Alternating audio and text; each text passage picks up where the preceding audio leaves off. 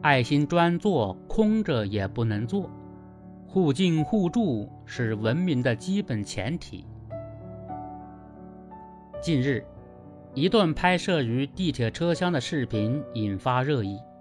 画面中，一女士本来就坐在爱心专座上，看见有老人上车后让座，虽然该老人很快落座，却依然不停谩骂，称这个位子必须要空着。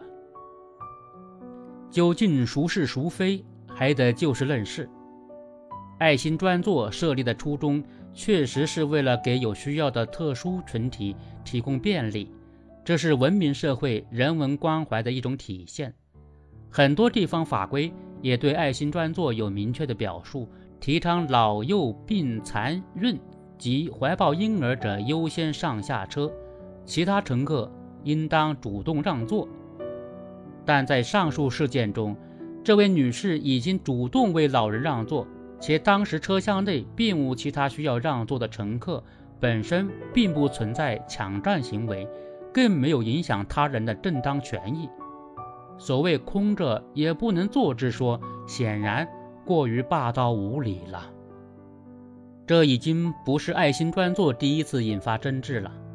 从老人强行拉扯女孩到孕妇怒斥晕车男子，当事人的嚣张态度乃至暴力举止令人生厌，而一场场纠纷下来，也在舆论场上掀起要不要让的争论，随之更出现让是情分，不让是本分的说法。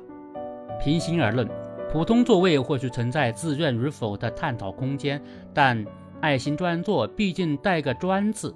身体状况良好者临时坐会儿当然没问题，但必要时还是需要礼让相应的群体，就像公共场合不大声喧哗、出门在外需要排队一样。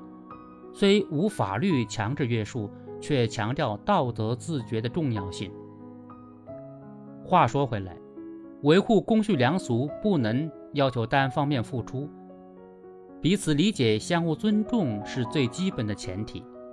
公共交通本就搭载网路，谁都有疲累的时候，谁都有疏忽的可能。有需要时礼貌问询，被礼让后道声感谢，也是文明闭环上不可或缺的部分。任何一种文明的成长和成熟，都离不开环境的支撑。就现实来看，一是要强化对爱心专座意义的宣传，让社会善意真正落到实处，比如。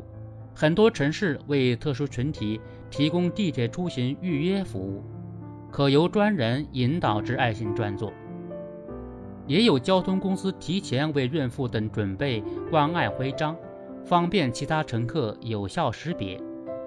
同时，更要强调善意的相互性、尊重的相互性。礼让是文明的本分，互尊互敬也是文明的本分。让爱心流转起来，减少不必要的矛盾，更能从根源上涵养互助互谅的社会风气。